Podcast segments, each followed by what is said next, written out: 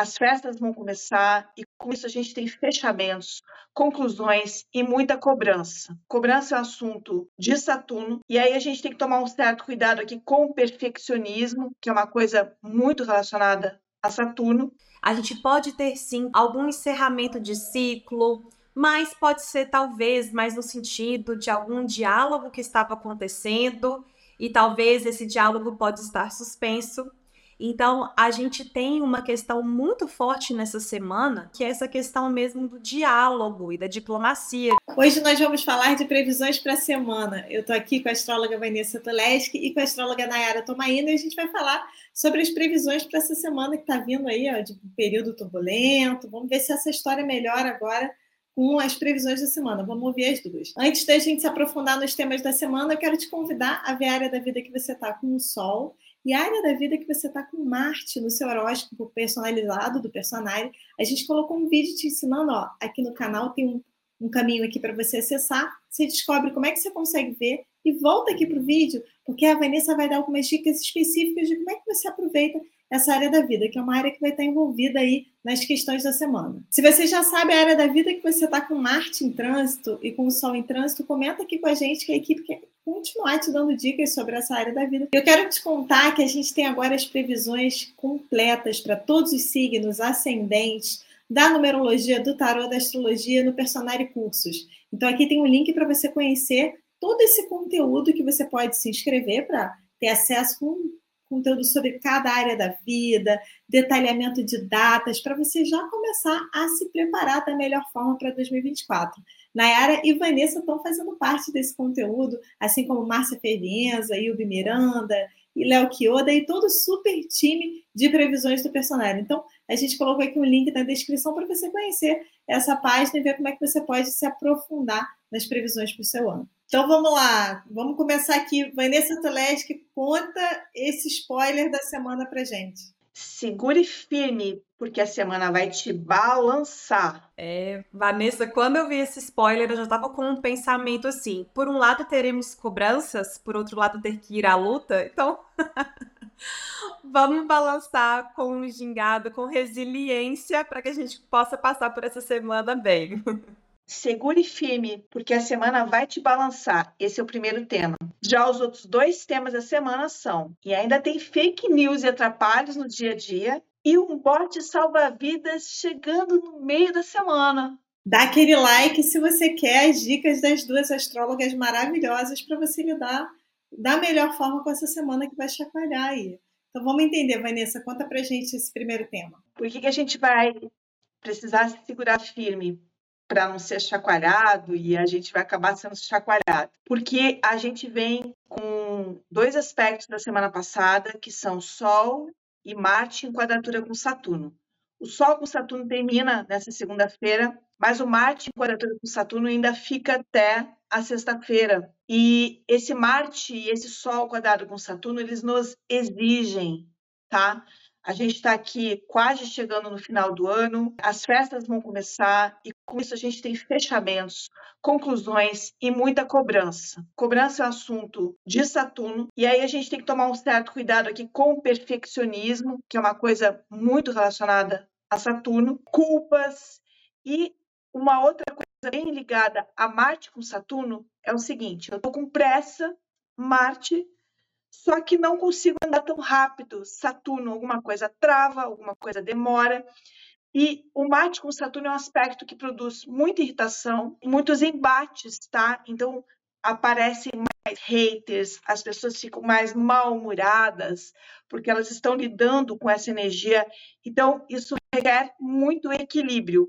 E tudo isso vai ficar muito presente no mapa da segunda-feira, o mapa da lua cheia da segunda-feira, que a gente vai ter o Marte, o Sol, numa quadratura com Saturno, e o Marte e o Sol opostos à Lua em Gêmeos, tá?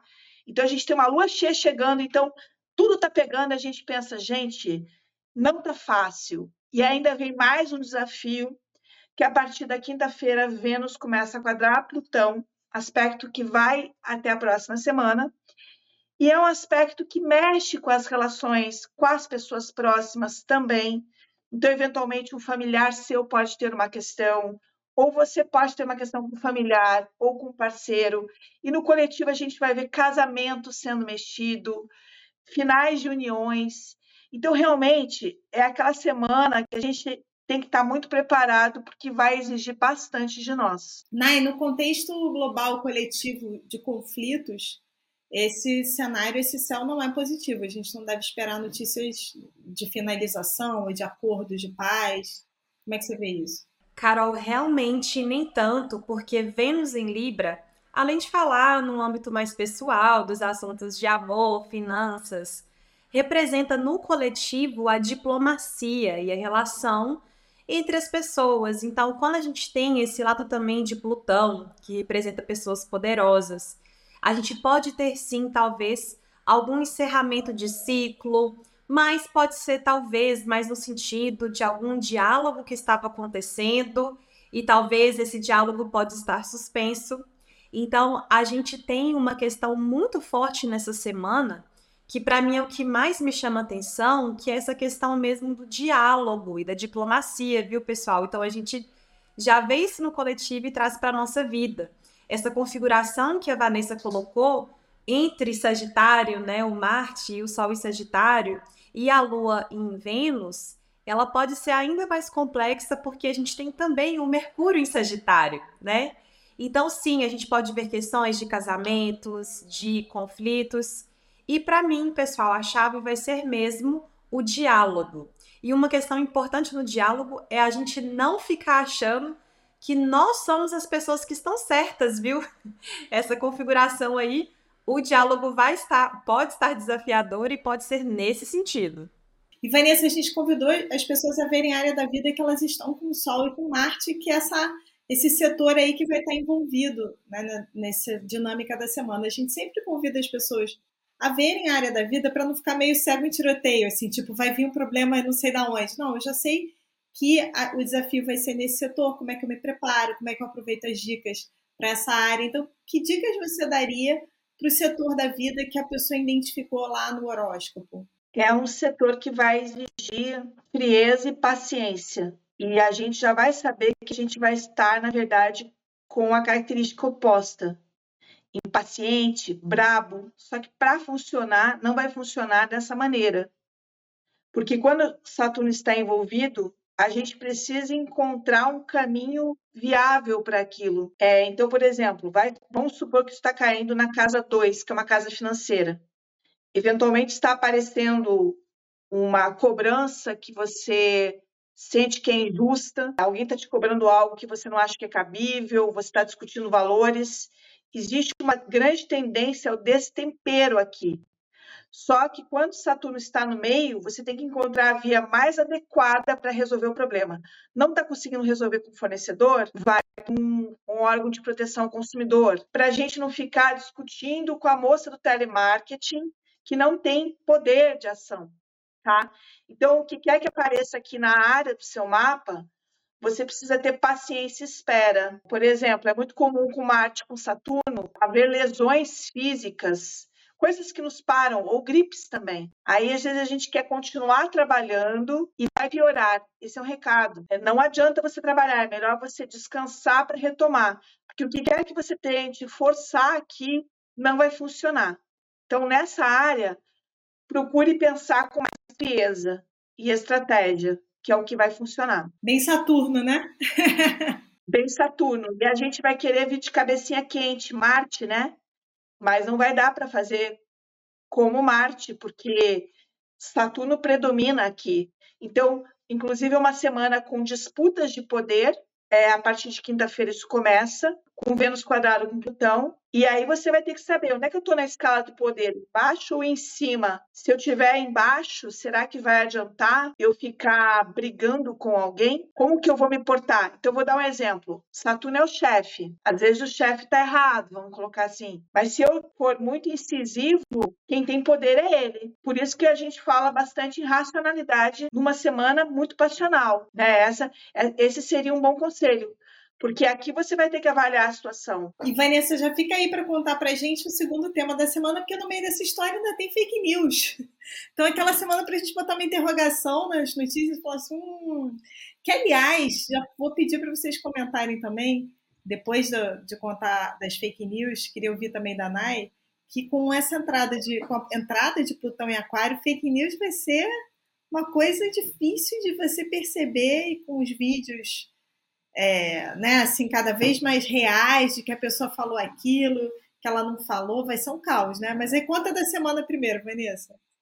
Já vem acontecendo uma quadratura de Mercúrio com Netuno e vai ficar presente até a quinta-feira. Essa combinação de Mercúrio com Netuno é o que dá fake news, é o que dá atrapalho, é o que dá informação desencontrada. E aí pense nisso numa semana que está todo mundo brabo.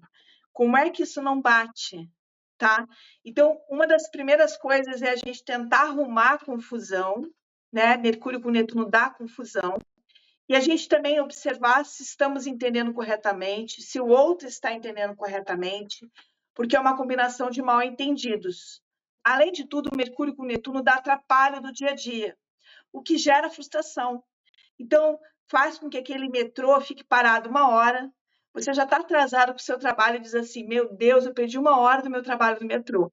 Então, realmente, nessa hora, pega a meditação gravada lá do personagem e escuta lá no metrô, para você ir acalmando, porque não tem nada para fazer. Então, a gente ainda nessa semana tensa de cobrança, ainda tem atrapalho.